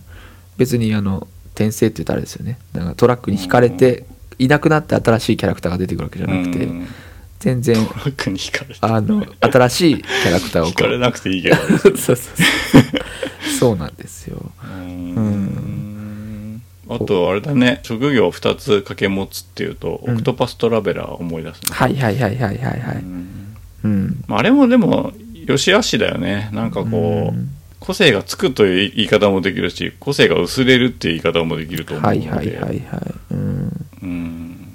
うんそうでも何個か作ってこの職業はちょっと強えなっていそうそう強すぎんじゃねえって全部これでよくねみたいになったりするじゃん,、うううん。そうそう。でなんかこうウィキとかを見てもこれを使ってやるとこれ基準になるから他のビルドが弱く感じるんじゃないかとかそういうのはちょっと手出しできないなとか、あそういうのもあるんだ。そうそう思ったりもしていやいろいろ楽しみたいしうん。こっちはと思って。でもだからずっとそれが気になってるんですよね。あの子のあの組み合わせは強いらしいぞっていう。はいなんかこう僕が進学しなかったあの高校に行ったら俺の人生はどうなったんだろうかと思ったりする。そういう話かなと思って。そうそうそうそう。なんかねちょっとこうやり直したいって思うというよりは何て言うんですかね。このいっぱい選択があるんだっっていうのがもうかなり、まあ、僕からするとスキルの取り方とかもいっぱいむもう無限に近いように感じられるぐらいあって自由だって言われているようにも思えるしこのビルドの他にも星座っていうシステムがあって星座もまあ要するにこういろんな順番で、えー取れるしこういうルートで取っていくとこれが強くなるよとか星座って何？どういう字星の？星そうですそうです。星座のシステムがあってえっ、と、まあ要するにルートをでスキルを取っていくみたいな仕組みなんですけど、うん。この1個星座を作ると,、えー、とこっちのルートも解放されるとか、あるいはこの星座も取れるようになるよっていうのが、うん。このよく綿密にできていてまあ選択肢がいっぱいあるようでどっちかっていうと,、うん、と選ばないものを決めるっていうようなうん。ことなんだなと思ってなんかその自由に選べるっていうよりは俺はこれを選ばないんだっていう気持ちにだんだんなっていくんですよね。はいはだからまあそれこそが、まあ、あるいはこう人生のようだなという話でもあって。すごい我慢してた。ね そうそうそう。なんかこう無限に可能性があるっていうのもまあもう元々の錯覚で、はいはい。そうそう。で選ばないものを決めていくんだっていう覚悟を決めるっていうか、んそうなんだよ。俺は弓を折るぞっていう殴りで頑張るんだって言うんですけど、うん。でもポロッとうん。いいアイテムが出たりするとスキルはお金を出せば、まあ、振り直せれば振り直せるんです。ね、まあ、そのあの振り直すためのコストはちょっとずつ上がっていくんですけどでもその最終的なその職業みたいなものはうん。変えることができないんですね。その元々うん。のその2つ選んだ職業は変えられなくて。うんでダウンロードコンテンツを入れないとそこに振った、まあ、マスタリーっていうか要するにこう、うん。その職業としてのスキルを取るためにポイントを貯めるところがあるんですけどそれも本当はこう交換できなかったりするような仕組みがあるんです。それも結局全部リセットできるんですけどうん。なんかその感じとかは何て言うんですかね。でもなんかこうおいそれとリセットしちゃいけないような、うんうん。気持ちにもなっていて。うん。いや俺これ選ばないって決めたしみたいな。なんかそれでかんない意地だけどそうそう。でなんかね意外とリセットはしないんですよね。でなんか新しくキャラを作って、まあ、序盤のその展開とかどれにしようかなって迷う感じが好きなのもあるんですけど。なんかあれでも言ってたよね。あの世界人の迷宮みたいなことでもそんなことはいはいはいはいキャラそうですね。メイク結構こだわうんうんるみたいな。うん。キャラメイク楽しいんですよね。うんそうそう。なんかまあいわゆるそのダンジョン RPG みたいのはうん。あんまりこう成長の方向が一定のものの方がいいんですよね。ビルドとかない方がよくて。う、ん。うん。あのウィザードリーとかは本当ただレベルを上げてアイテムを取っていくってことが基本だったりするので、うん。あれあんまり方向性がいろいろあるものだとうん。やっぱりまた最初からやり直したくなるので、うん。うん、なかなかこう行ったり来たりになっちゃうんで。うん。この行ったり来たりも決して楽しくないわけじゃないんですけど、まあ楽しくなかったらやってないもんね。そうそうそうなんです。そううんなんです、うん。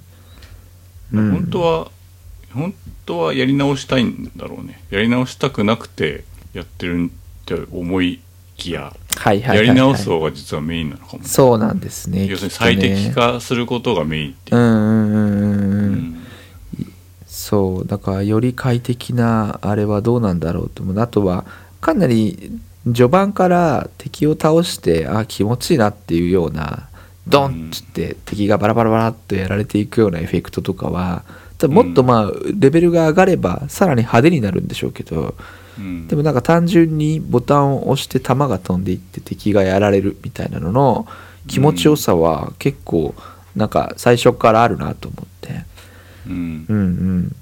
あのガチンガチンみたいななんか殴ってる感じとか、うん、うん。世界観もまあなんか割とこうダークファンタジーっていうかこう暗い感じで、謎の教団とかまあなんか 魔女みたいなものがこういるような世界で。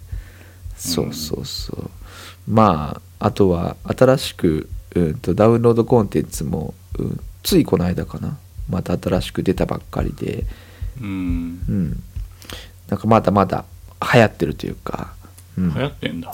流行ってると思います。で、えー、とうん。この会社が作った「タイタンクエスト」っていうのもあ2000聞いたことあるの2006年だったかな。もうちょっとあるいは前に出たかもしれないんですけどいま、だなんか DLC とか作って出してて。ああやめてないってことなんだ、うんうんうんで Steam でもうん。あの随分またプレイヤーが増えていたりして。そうそうそう「タイタンクエスト」はスイッチにも移植されたりしてるのかな。あ前なんか言ってたね、はいはいはい。日本語が入ってたのに外されたんだっけ？あえっとねそれはまた違うやつですね。はい。そうそうそう。うん。ハクスラいいんですよね。何なんだろうなと思うんですけど。うんそうそう最適化するのが楽しい。なんかあのちょっと話変わっちゃうんだけどさ、うんうんうん。あの物語を作る時にはい。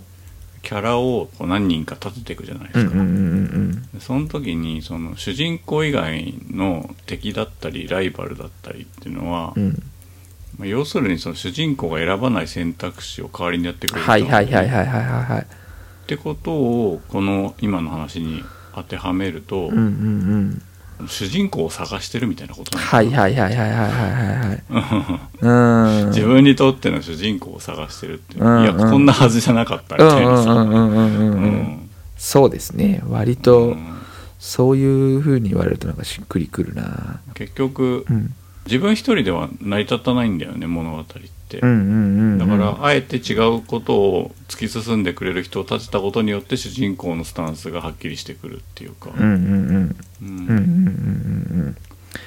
そうですね、うん、なんかねふと例えば前に出てバンバン叩くキャラクターでも一定のラインでこうちょっとこうやられてこう進めなくなることが多くてこう工夫しなきゃいけないなとかうん。毒に弱くて先に進めないみたいな。まあちょっと組み直してやればいいのかなと思うんですけどなんかそれとまあいろんな現実の世界での出来事とともにちょっとこう離れたりするとうん。まあなんかあの子はそこまで頑張ったから みたいな。んでうん。そうそう次の子が出てくるようなイメージなんですよね。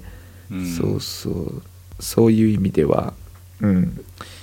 ひあの一人でローグライトっぽいっていうか、うん、さ 最後最後までいける子を探すっていうか。うんうんうんうんそうだよね。うんうんうん、うん。そうでもいつもこの子だったら最後までいけるんじゃないかって期待しながらやってて、うん、本当はこう鋼の剣を手に入れた喜びで終わらずにうん。こうよし通り抜けたぞっていうところまで行きたいんですけど、このノーマルをクリアしてまた上の難易度があってみたいななんかそういうこうずっとできるようになってるんですよね仕組みも。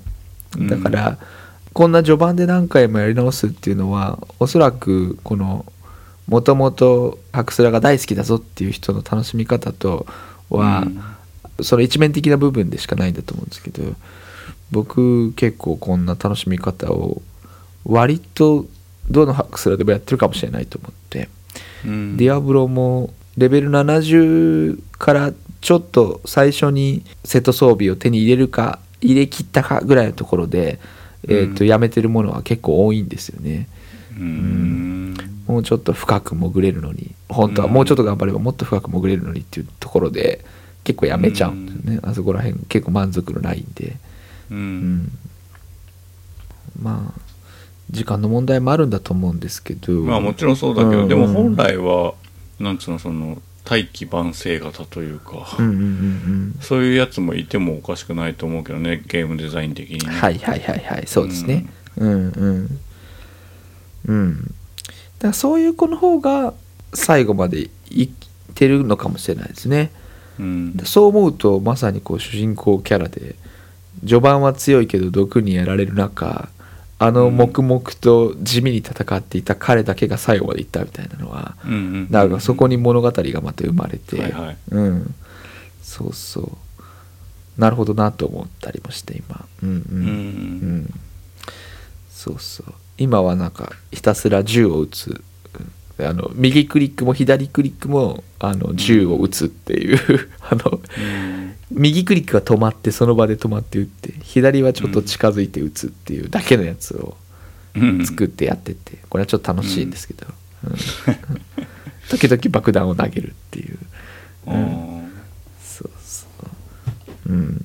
ねハクスラってさなんか男性的なすごいイメージがあるんだけど、はい世はいはいはい。界観とかもそうだけど、うんうんうん。なんか例えば女性がすごいテトリスとかドクターマリオにはまるみたいな感じの感覚と似てる部分もあるなと思って。あって考えると意外と俺が知らないだけで女性のプレイヤーとかも多かったりするのかな、ーあーそうですね。どうなんでしょうね。あんま聞いたことないよね。そうですね。確かに。うん、ドラクエ10とか FF14 とかをやってる女性はいっぱいいると思うけど、うんうんうん。ハクスラやってるよって聞いたことねえもんな。そうですね。うん。うん。なんかブログとか見るとあのディアブロ3を結構やり込んでますとかっていう人はいなくはないですけど、本当？そうそう。旦那に手伝ってもらってグレーターリフあトーそういう感じか。100までクリアしましたみたいなうん。そうそう人もいたりするんですけど。うん。いいね一緒にやってくれる人いたら最高だね。そうですね。そうそう。ディアブロなんて。そうなんですよ。アイテム交換したりとかね、うん。できるといいなと思って。でやっぱり僕ずっとやるんだったらこういうゲームだなと思ってうん。いるなと思って、あのへー。2015年にオートマトンにニュースで載ってたグリムドーンにまつわるニュースがあって、うん。そのグリムドーンを、まあ、亡くなる直前までやっていたあの、うん。人がいてすげえな。そうそう。であのアーリーアクセスが2013年の5月から始まって、うん。でまあこう結構親子でプレイしてたんだけど、うん。その亡くなった男性の方は肺がんかなんかでで亡くなられちゃったんだっていう話で。うん。でその話をフォーラムに書いたら、うん。そのデザイナーが衛生兵としてそのゲーム内にちょっとこううん登場するっていうまたなんかそういうなんか話があったりして、うん。なんか人生っていう話となんかちょっと重なってふと思い出しまして今、ううんん、タイトルがまたオートマトのタイトルが「グリムドーンを死の間際まで遊び続けた父親不死の近衛兵としてゲーム内で生きる」って書いてあって、ほううん、なんかこう味わい深いというか、うん。うん。まあずっと楽しめるものがね、うん。あのこれからもお思い立ってはやれるゲームが身近にあってすごいありがたいなと思って、うん、うん。いるっていうのは結構正直な気持ちだなと思ってるところですね。うん。うんうんうんまあそこでもやっぱなんか父と息子なんだなと思ったりまして、うん、うん？父と息子なんだなと思って。やっぱりなんか男性の話でね、うん。そうそうそうそうっていうのはありますけど、うん、うん。うんうんうん。グリムドーンのグリムは何？なんか意味があるの？グリムドーンのグリムはこれは厳しいみたいな和訳ですかね。残酷なみたいな。意味で調べると出てこねえな。厳格な不快とか残酷みたいな話。へえ。グリムドアではないんだ。グリム童話のグリムもでもそういう意味なんでしょうか。あるいは。あそうなの、ん。へえ。グリムあでも童話のグリムはなんか人の名前ですもんね、うんグリム兄弟が作ってるんでしたっけ、ううん、んうんうん。あスペルも違うんですね。うん。へえ。うんうんうんうん。でも本当は怖い話だみたいな話もねよくありますけど、うん。いやだからそういう感じなのかな。と思って、うんうんうん。ダークファンタジー的な、はいはいはいはいはい。うん。うん。うんううん。ん結構ね話もまあ意外とよく分かったり分かんなかったりすることもいっぱいあるんですけどエピソードゲーム内のエピソードも、うん。うん。なんとなく雰囲気で、うん。まあねストーリーわかん分かったところでっていうのもあるしね、そうなんです。だい動く手つなぐればいいので、うん。ん。あの全然結局「ディアブロ3」のエピソードとかもあんまり入ってこないんですよね。全然入ってない、そうなんですよ。うん、同じの何回もやってるのそうそう。天使がどうとか悪魔がどうとかって言われても。言い回しも難しいし、うんうんうん。意外とよく分かんないですけど、うん。うん。次どこ行けばいいの？って思うだけだよね、うん。そうそうそうそう。そ ううん。うん。いやいやそうそう。なんでまあちょっともう少しねでもそのあるいはゲームのハードルが下がったりうん。ちょうどいい感じのものが、うん。こう任天堂の白スラっていうのはでもないですよね。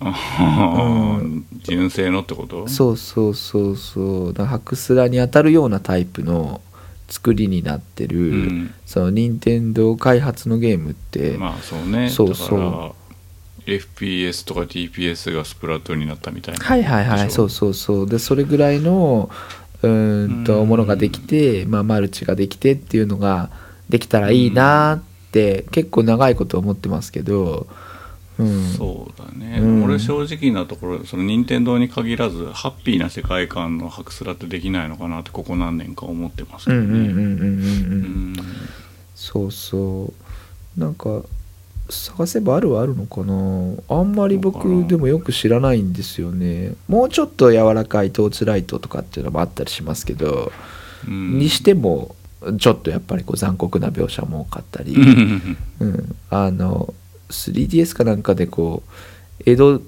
ぽい白スラ 2D 白スラアクションみたいになったりするんですけどなんかそういうのとはまたちょっと違うなと思ったりまして、ううんんそうそう。模したものとかはあるんですけどね、うん。ううんん、そうそう。そういうんじゃないなと思うものが何個かあって。ううんん。なのでなんかこうね宝部さんと一緒に遊ぼうと思うとグリムドーンはちょっとなんかあんまり、えーまあ Windows じゃないと動かないしあそうなの？あそうなんだ。おすすめもしづらいなと思ったりまして。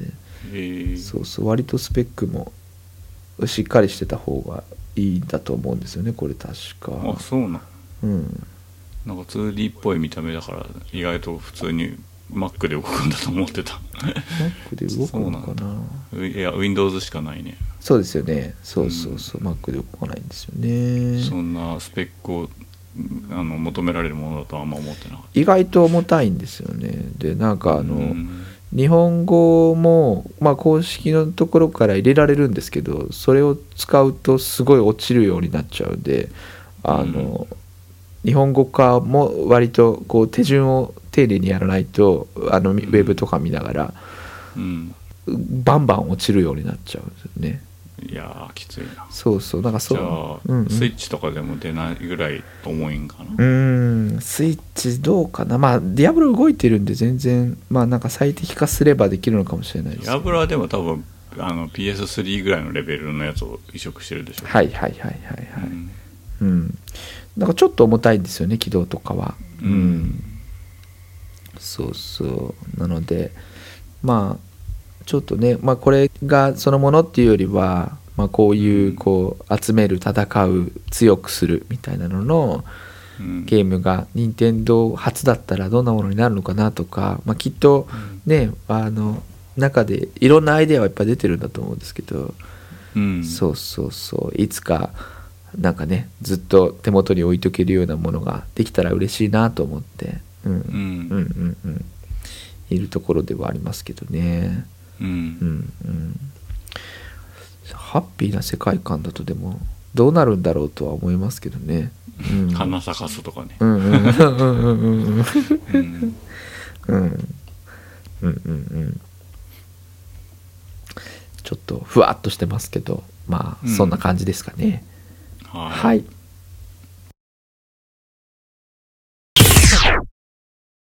えー僕はスイッチで出ているパズルアクションの話を2本しようと思っていてはい。1本目がヨッシークラフトワールド。うんうん。2本目が箱ボーイ箱ガールの話をしようと思っています。はい。まずヨッシーの方から。こちらは2019年3月29日に6458円で任天堂から発売しています。うんうん。開発がグッドフィールという会社だそうです。うんうん。まあヨッシーねあんまいい思い出がないんだよね。ほうほう。あのヨッシーといえば据え置き機で買った最後は64のヨッシーストーリーが最後ぐらいだった気がします、うんうん。あれが97年の発売なのでもう20年以上やってないうん感じですかね。22年ほう。ん。でなんでやんなかったかっていうとまあヨッシーが冒険する動機がよくわかんないっていうのと、あと、スーパーマリオに対するアンチテーゼもあると思うんですけど、そのクリア条件が目的地にゴールすることじゃなかったりして、うんうんまあますますこいつ何やってんだろうみたいな気持ちになると。うんうんうんで、世界観も、あの、マリオに比べて可愛らしい曲だったり、絵本っぽい見た目とか、あるいはなんか毛糸だったりとか、こう質感方面に攻めたりとか、うん。そういう、なんかこう、優しいですよっていうふりをしてるんだけど、一旦こうディテールに目を向けると、なんか不気味な感じがするところがあったりとかして、そういうのもなんかちょっとおっかないんですようんうね。んで例えばだけど、うんうんそもそもヨッシーはこう敵をパクンってこう飲み込んで、うん尻からこう卵にして出すけど、はいあいつにとっての卵って何なのっていう。が 食べたものを出すんだったらどっちかというとうんこじゃんか。はいはいはいはいはいで、卵だったら大事なものっていう意識があるけど、うんうんうん。なんか石ころ程度の扱いで敵に投げてぶつけて終わったりするし、うんうん全然躊躇するような素振りも見せないし、うんうんうんあれが卵だとしたら、ヨッシーは何から生まれてるんだろうとも思うし、は飲み込む卵と生殖に関わる卵は出口が同じなだけで別のものなのかなっあて思ったり。うんします。うんうんうん。なんか鶏とかね、あの、うんこが出る穴と卵が出る穴は同じだとか言いますよ。ほうほうほうほう。うん。なので、あの、綺麗にしないと、あの、病気になる、食べるとき病気になるみたいな。うんうんうんうんうんうんでも綺麗にすると、逆に、日持ちが悪くなるっていう、はあ。不思議な、ねうんうんうん。話があるよね。うんうんうんうんまあ、ヨッシーに戻りますけど、うんヨッシーは動機がわかんないから、敵の動機や意味もよくわかんないんですよね。うんうんうんうんうんで、兵法が出がちなんですけど、あいつそもそも、ヨッシーの敵じゃなくて、夢工場ドキドキパニックに出てきた敵なんだよ。うんうんうんうんだから、ヨッシーと敵対する意味はそもそもない。うんうんでそのくせ、64のヨッシーストーリーだと、なんかヨッシーがあのダウンした時に、わーって無数に集まってきて、なんかね、暗い塔に連れ去ってくんだよね。めちゃめちゃ怖えと思って。目的わかんなすぎるし、と思って。それでなんか嫌な思い出が割とあります。うんうんで、なんでその二十何年ぶりに買ったかっていうと、うん今回はその二人用があるからに他ならないんですよね。ほうほうほあの、まあ子供とやりたいと。うはいはいはいで、前作のウールワールドでもあったらしいんですけど、うんなぜか刺さんなかった。うんうんうんなんでかっていうと、まあ多分、ヨッシーだからって別に毛糸に限定しなくてよくねっていうところと、うんうん。それ以前に毛糸のカービィあったじゃんっていう、はいはいはい。なんか2番線時間。あの、まあでも同じ会社らしいから、あの、同じね、テクノロジーを生かしたって言えなくもないと思うんです。はいはいはいはい。でも今回は、その横スクロールのアクションでありながら、場所によっては画面の手前とか奥に移動できたり、あと画面の手前奥にある背景オブジェクトに卵をぶつけたりできるっていうのがちょっと面白そうに見えたし、うん。うん。あの工作で作られた世界を旅するんですけど、うんうん。まあ、そのギミック感とかにも合ってるように見えたんですよね、だからその、うん舞台装置として置かれたオブジェクトに卵を当てるっていうのがなんか結構すんなり飲み込めた、で工作なんでそのコースも表面裏面みたいのがあって裏側から見たコースを旅することもできたりするんだよね、うんうんだから二度美味しいみたいな作りになってると、今までペーパーマリオとかでもねそういうギミックありましたけど、うん。まあ、アクションの方がいいかなと思って、で、まあ、世界観もそのヨッシーストーリーみたいなダーク感がなくて、まあ、王道感リッチ感が感じられるとで仕掛けもすごい盛りだくさんでコースによってはなんか強制スクロールが入ったりとかルールが変わったりとか,、なんかでっかいボス戦みたいなのもあって、うん。結構賑やかです。うんうんうんであのジャンプアクションの足場としてもなんか工作とか手作り感みたいなのすごいよくできてて、うん。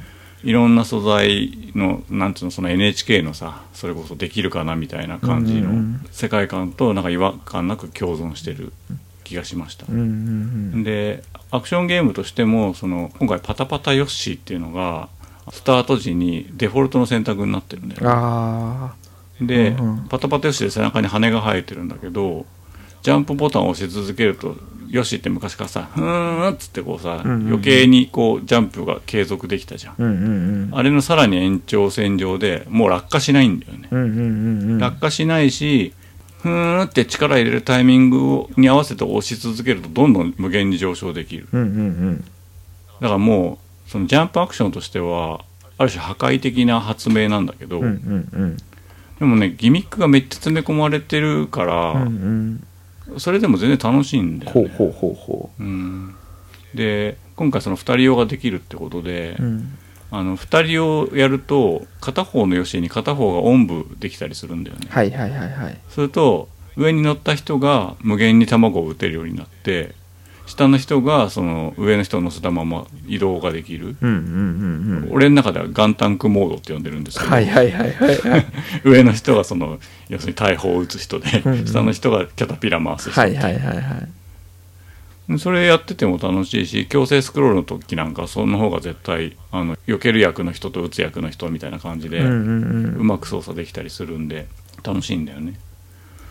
で、まあ、良くないところはボタン操作がすごい煩雑で結構全部のボタン使う感じなんだよね。うん。でヨッシーだともうちょっとカジュアルなものを想像すると思うし、あと球を打つ時も本来だったら2スティックあったら右スティックだけで卵をピョンって飛ばせるのが理想だと思うんだけど、あのお裾分けプレーを多分優先してるせいかあスティックだけでは飛ばせないんだよね、うんだから要するにシフトをしながら自分が動かすスティックを動かさなきゃいけないってあ感じになると思う、うん要するに64的な操作ってことかな、うんうんうん2スティックを前提にしてないっていうか。だからそれで結構ごちゃごちゃしてるっていうのはあります。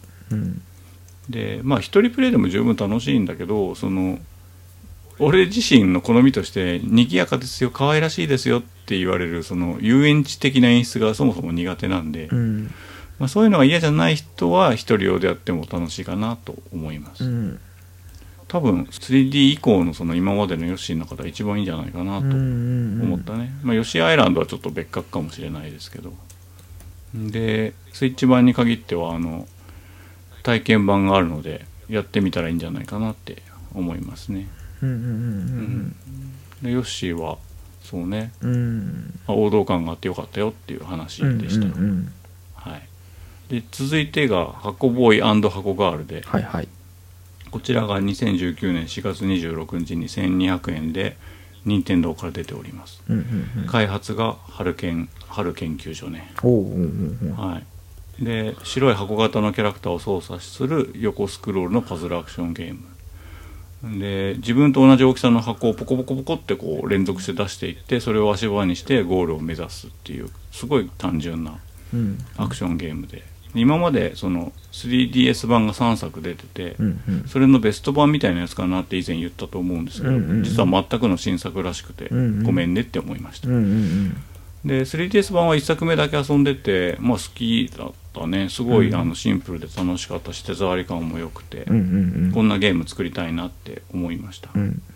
でこちらも今回買った理由は2人用があるからに他ならない、うんで2人でこう箱を出し合って助け合ってゴールを目指す感じになってます、うんうんうん。でまあ1人用モードと別にその2プレイモードみたいなのがある感じ、うんうん。うん、で面白いのはその面によってボーイとガールが出せる箱の数がそれぞれ違ったりするんだよね。例えばボーイは5つ出せるけどガールは3つしか出せない面があったり曲があったりみたいな、うんうん。だからそうすると,、えっと3つしかないお前のブロックをここで使って俺はここから橋を渡そうみたいなことを考えたりとかする。そういうねなんかああでもないこうでもないって考えて試す過程がめっちゃ楽しい。うんうんうん。で物理演算系のゲームではないんだけどあの解放が一つじゃないんだよね。はいはいはい。だからすごい例えて言うとあのブレス・オブ・ザ・ワイルドの祠の試練があるじゃないですか、はいはいはいはいであれ二人用でできたらいいなって言ったじゃないですか、うんうんうんうん。それなんだよねまさにね。おおだからなんかこう目の前にパズルがあって別に二人で解く必要全然ないんだけどうん。二人でああでもないこうでもないって考えるのがめっちゃ楽しくて、うんうん。で失敗してなんだよやめろよ死んだじゃんみたいなのもすっげえ楽しい、うんうん。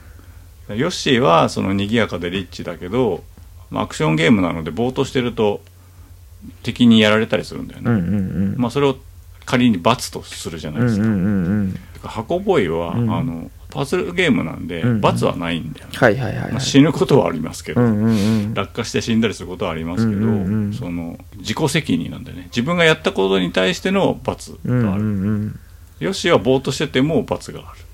うん。その差はすごいでかくて、うんうん。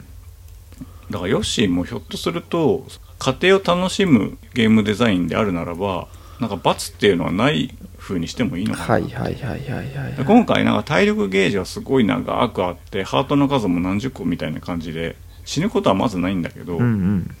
なんか仮に死んだみたいな感じになって卵の姿になってピューってちょっと元の位置まで戻されたりすることはあるみたいな、うんそれ別になくてもいいのかもみたいな、うん。ちょっとあったりして。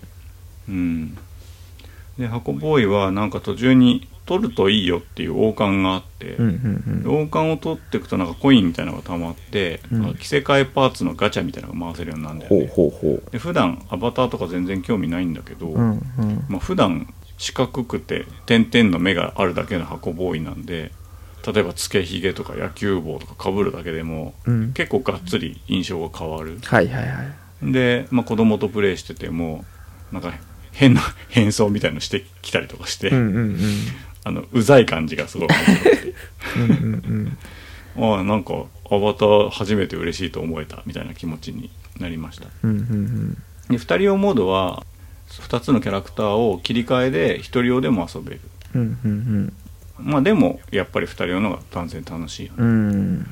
でなんか一緒にやるパートナーのその意外なひらめきとか、うん。あと優しさみたいなのに触れることが結構あるのであえそんな風に助けてくれんの？みたいな、うんうんうん。なんかね心がすげえ温かくなりうんうました、んうん。で一個気になったのがあのパーフェクトクリアみたいなのがあるんだよね面ごとに。うんうんうん。そのためにはその出したブロックの数を最小限にしないとその三つ星クリアみたいなのにならない。だけど、それってすごい矛盾してて、うん。その試行錯誤させる過程を楽しむゲームデザインなのに、うん。ブロックをさ試して出すっていう数をカウントしたらさ、うん。要するにそれ2周やんなきゃいけないわけよ。うんうんうん。完全クリアのために。うん。うんだったらクリア時間でよくねって思ったの、うんうんうんうんうんうん三つ星クリアは。うん。うん。なんか試行錯誤したのにブロック数が多かったからもう一周しなきゃいけないっていうのは結構ストレスでした、うんうん。うんまあ、とはいえ1200円のゲームなんでまあヨッシーの6500円と比べたら4倍ぐらい、うん。4倍以上、うんうんうん。4分の1の値段なのに同じかそれ以上に面白かったのはだいぶ衝撃的で、うん。まああの続編でもいいし追加コンテンツでもいいので 2P のやつもっとバンバン出してほしいなって思いました、で最初にそのヨッシーの設定がわけわかんないし不気味だって散々言ったけど、うん。箱ボーイなんてなんでゴール目指すのかとか全然わかんないし、はいはいはい。あいつが何なのかもよくは全くわかんないんだけど、うんうんうん。なんかそういうのいちいち考えなくていいよっていう見た目までこうレベルを落としていくっていうのも一つのデザインだなと思って、うんうんうん。俺はそういう方が好きだからうんうん考えなくていいことは考えないよとかあとうん想像に任せるよっていう方が優れたデザインだと思うからうんうんうん。うん、なんか俺はこっちのゲームの好みでしたっていううん。話でした。うんうんうんうんうん。うんなるほどな。うん。いや箱ボーイすげえやりたくなりましたね。むちゃくちゃ良かった、うんなんか前にお話した時はちょっとブロックに色をつけたりしてとかっていう話がありましたっけ？あブロックじゃなくて、うん。地面になんか緑色とかを塗ったり、なんか、まあ、背景とかもなんか薄いうんテクスチャーみたいなのが入ったりとかして、うんうんうん白黒でもっと詰めろよみたいな感じだったんだよね、うんうんうんまあでも楽しさに比べればそんなことはまあ些細なことで、うんうんうんううんん結果的に許せましたね、うんそうかなるほどな。いやヨッシーまあでもあんまりヨッシーの生態について深く考えずにヨッシーはこういうもんだって思い込まされてたっていうことを僕はあの 今ようやく気がついたなと思って。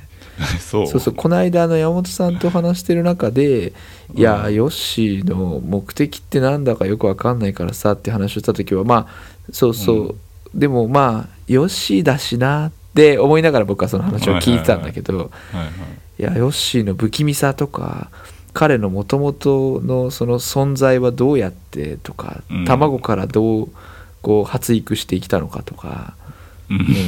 なぜあの、ね、敵が卵になり、うん。そこから味方が生まれたりすることもあったりして、うんその遺伝子とかねなんかこううん。どうなってるんだろうと思うと、うん。確かにこういつもニヤニヤ笑ってるなと思って 怖くなるなっていうのは確かにありますあとさ何でも飲み込むならまだいいんだけどさ、うんうん。飲み込めない敵がいるんだけどその時に舌舌がうん。こう、なんていうの舌は当たってんだけど、うん。みよよよよんみたいになるってはいいうか、それも意味わかんないし気持ち悪いなと思って。よしねそうですね。うーん。あとなんかマリオカートとか時々さうん。他の家でやるとさ、うんうん。俺より年上の人がうんヨッシー選びがちあーなんかあるあるわかりあるますわかります。うん。うん。わかるこの感じ。わかりますわかります。よし。1960年代生まれの人が、うんうんうん。あのヨッシー選びがちっていうう謎あるあるあるよね、あの初代マリオカートでヨッシーなんか選ぶ人多かったですよねう、うん。んヨッシーのあれがいいんですかね？なんかこうハンドリングがいいんですかね？ちょっとわかんないですけあどい。いやキャラクターとして好きなんだと思う。それはなんつうの？マリオカートに限らず、んマリオパーティーとかでも選ぶし、ああなるほどなるほど。うん、ひょっとするとスマブラでも選んでるのかもしれないああ確かうんにそうですね。ヨッシーね。あれはカメなん最初、はい。なんか恐竜のつもりで、はい。宮本茂がデザインしたと思うんだけど、うんうん途中から亀の甲羅を蔵みたいにくっつけて、うんうん。うん亀族ねってことに正式になったらしい。よああそうなんですね。だからえっ、とスーファミのスーパーマリオ4うんうん。スーパーマリオワールドの時は多分恐竜だと思ってデザインされてると思う、うん。はいはいはいはだけどそれ以降はうん亀族でしたってことになってると、いなるほどなるほど。ううん。んマリオテニスとかでもこう甲羅でうん。キュキュキュッと動いたりしますもんね。うんうん。うん亀がみんな首を縮められるわけじゃないらしいけどね。ああうんうんうん。まあそうですすっねぽんとか確か縮まんないんじゃうなんかったっけ、うんねリクガメとかもいますしね。そうだね、うん。そうですよね。なんか種族もいますもんねさまざまな。まあ羽が生えてるっていうのもありましたけど。うん。うん。うん。色違いとかね。そう、んうん、黒いヨッシーとかなんかちょっと怖いですよね。確かに。うん。うん。あとまあヨッシー知ってる人はみんな知ってるかもしれないけど、うん。うん。あのヨッシーの声は、うん。あのトタケケが当ててるっていう、ね、あそうなんですね。トタカさんが、うん、自分で撮った声を加工して使ったのがへ最初のヨッシーーだし、へー。まあ人間のボイスになってからはね、うんうんうん。それ以前はあの機械の声音だと思うけど、はいはいはいはい、うん、うーん。あと今ちょちらっとウィキを見ながらあのスーパーマリオギャラクシー2に出てくるヨッシーすごいあ出てたね。怖かったなと思って。なんだっけ？なんかジュースみたいなの吐き出すやつだっけ、あのそれ違う？なんかねフルーツを食べるとえらい速く走ったりあそうなんかやのばかった。青いあったよな。なんか果物を食べるとすっげえ膨らんで風船みたいになるんですよねえなんかジュースみたいなの吐き出すのなんだっけ？それ違うヨッシジュースみたいの吐き出す。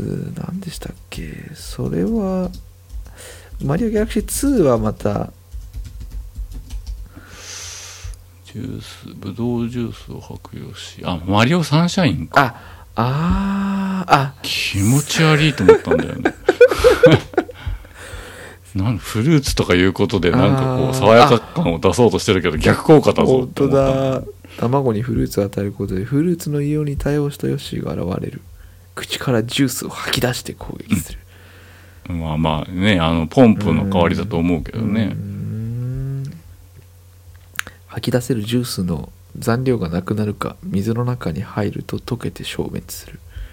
なんかこう赤ちゃんの時に子供が吐いたジュースとか思い出しちゃうよね。ああ へえ改めて考えるとねちょっと恐ろしいは恐ろしいですけど。ううん。なるほどな。どういう気持ちになっていいか分かんなくてそのヨッシーに対していつも。うん。そうなんですね。うん。うん。うんうん。あの操作は割とでも毎回ちょっとこう1個ボタンを押して操作スティック、うん。移動スティックで選んでっていうのがうん。多いですよね、確かにね。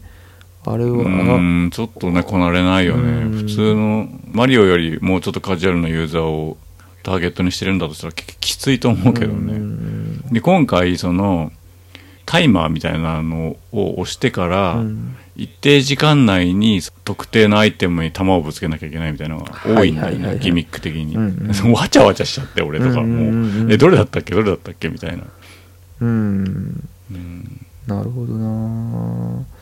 あのケイトのカービィはそういう意味では、あの全然やられてもあのソニック的にコインが減るみたいなだけで、うんうんうん。うんよくできてましたよねあれね、うん、そうなんだ。うんうん、あれは結構。ケイトのカービィなんか安売りでダウンロードで買った気がするけど、ううんんあんまやってない、うん、子供がまあ、カービィ好きでケイトのカービィは結構やってましたね、うんそうなんですね。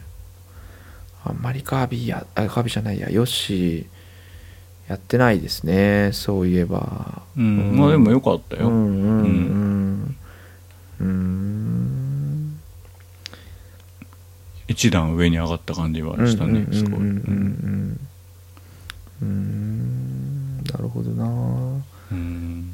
まあちょっと箱ボーイその心が温かくなったっていうエピソードが一番こうグッとくるっていうか。いやすごいよ、うんすごい。なんかちょうどよかったのかも、うんその13歳の子供とやるのに、うんうんうんうんう、うんんそうなんですね。うん。なんかもう彼らの方が発想力も柔軟だしあの、スピードも速いしう、うん。んなんて言うんでしょうね。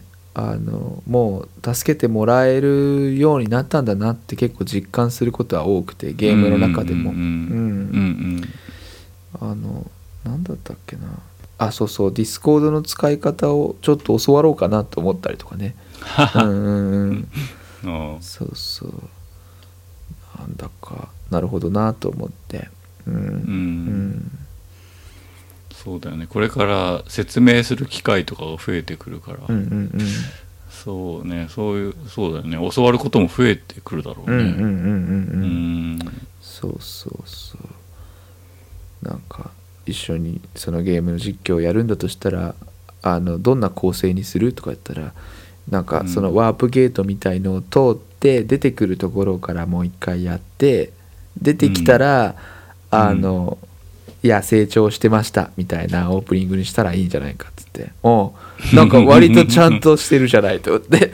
そうそうそう。トンネルを抜けたら雪国そうでした的なそうそうそう、う。ん、成長して帰ってきましたみたいな「どう?」っつって。へ「うん、うん、悪くないと思う」っつってうん、うん。そうそうそう。あなんかいろいろやっぱりこう育ってきた文化が違うからこう見せ方とかね、なんか僕が中学2年生の頃は多分そんな風に発想できなかっただろうなと思って。えうん、うん。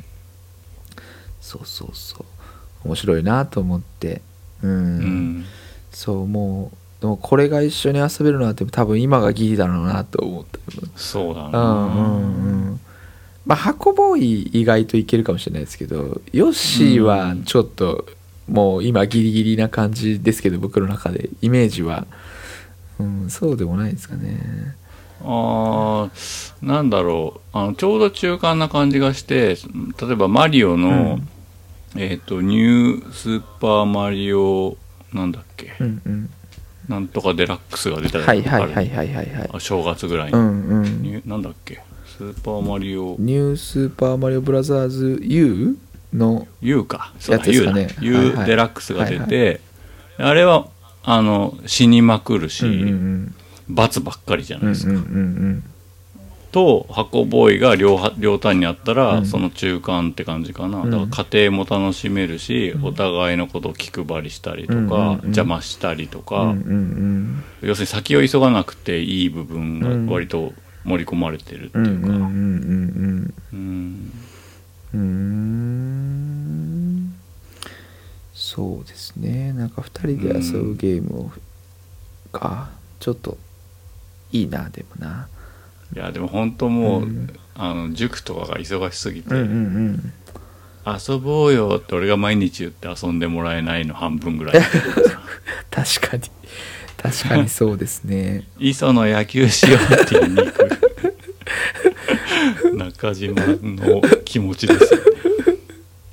そうですね。あの、そうそうこの間ゴールデンウィークにですよ。あの、うん。息子が、まあ、よく一緒に遊んでるオンラインで遊んでる友達がいてまうん。あその人いつも遊びに行ったりしてんですけどあのちょっと遊びに行ってくるとで、うん。もう何回もお世話になってるからあの、スチームも彼はやってるので少しこうゲームを投げたりしようと思って、まあ、手土産の他に、まあ、うん。もう泊まりでお世話になるからじゃあゲームを投げようっつってでもまあマルチで え。遊べる方がいいからっつって何にするかって言った時にまあマリオでいいんじゃないみたいなことをこう息子が言ってて、うんだからその感じがなんかちょっとこう気に入らなくてですね僕は。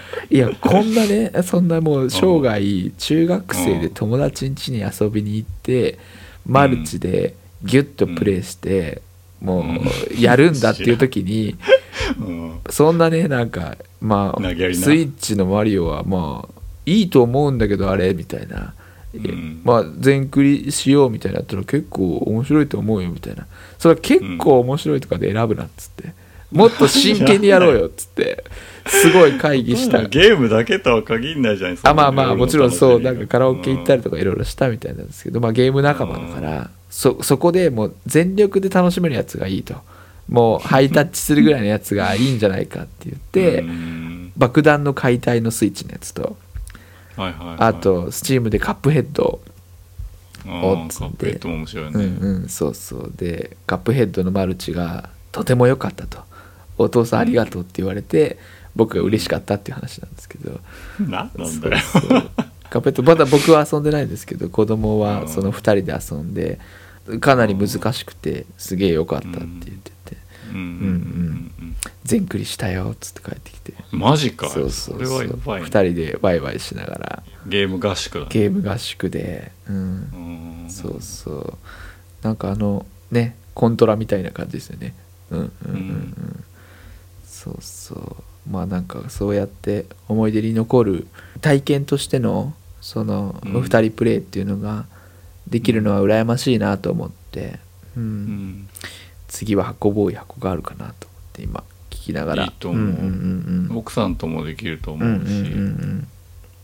あとやっぱ自分でテンポ決められる2人用ゲームがそんなにないんだろうね。はいはいはいはい。うん。うん。パズルアクションっていうのがすごいハマったね、うん俺にとってはうん。うんうんうんそう。嫁さんはあのキッチンのゲーム、えーとキッチンのゲームああオーバークック。オーバークック。オーバークック意外と妻がハマったんですけど子供はいまいちで。で僕も、まあ、楽しくないわけじゃないんだけどその嫁さんほどの熱はなくて、うん、テンポをあれはゲームが縛ってるからそうそうそうそう。あれはなんかちょっとついていけないみたいで子供があのペースに。ううんんうんそうそうなんかあれ持ってきてとか言われてもあんまり楽しくないみたいで。確かに、うん。作業と思ってしまったら作業だから、うんうんうんうん。そうそうそうそう。うん。なんかまあみんなが楽しめるう作りなのと、まあ、それが同じテンションで楽しめる仲間がいるっていうのがね、うんうん。大事なんだなと思ったりもしましたけど。うん。うん。よし。ちょっと箱ボーイ箱があるわ買おうん。安いしね、ううん。うん。あれカップヘッドは買われたんでしたっけ？買った、うん。でまあそれも2人用プレイの話に混ぜてもいいんだけど、うんうんうん。まあ、今回は横スクロールアクションってことで止めとこうとはいはいはいはいはい。うんうんうん。うん。カップヘッドちょっと僕も遊んどこう。いや2人の方が圧倒的に楽しい。ああなるほど。そうか。う、うんんいやもうクリアした人がいるからな。うん、ん。うんうんうん。ちょっといろいろでもワクワクするな。うん。うん、それか、ね、うんスイッチがうんうん人気出れば出るほどそういう2人用プレイを楽しんでねっていうゲームも増えるだろうから、うんうんうん。うん。そうですね。うん、うん。あとは子供にグリムドーン覚えさせた方が早いような気もしてうん。うん。うんあんまり好きじゃないみたいなんですよねハクスラー、うん、あ時間がかかるからああまあそうかもしれないですね、うん。何回かちょこっと一緒に遊んでくれたんですけど、うん。うん。どこまで行ったとかっつって。俺レベルいくつとかって言ったりしたんですけど、うん。そのうち僕がレベルいくつだよって言ってもあああんまりやってないっていうようになって。ううんんと思って、うん、まあ、時間の感覚がどんどん変わっていくだろうからね。そうですね。うん。ゲームお父さんとゲームするぐらいだったら動画見たいみたいなこと結構あるし。ああまあまあまあまあそうですね。うん。そう。うん。よしなにって思う、うんうんうんうん。うん。まあそんな感じですかね。はーい。うん。以上ゲームもごもご高鍋 VS でしたお送りしたのは陽介と高鍋でした。それではまた次回まで。ごきげんよう。さようなら。さようなら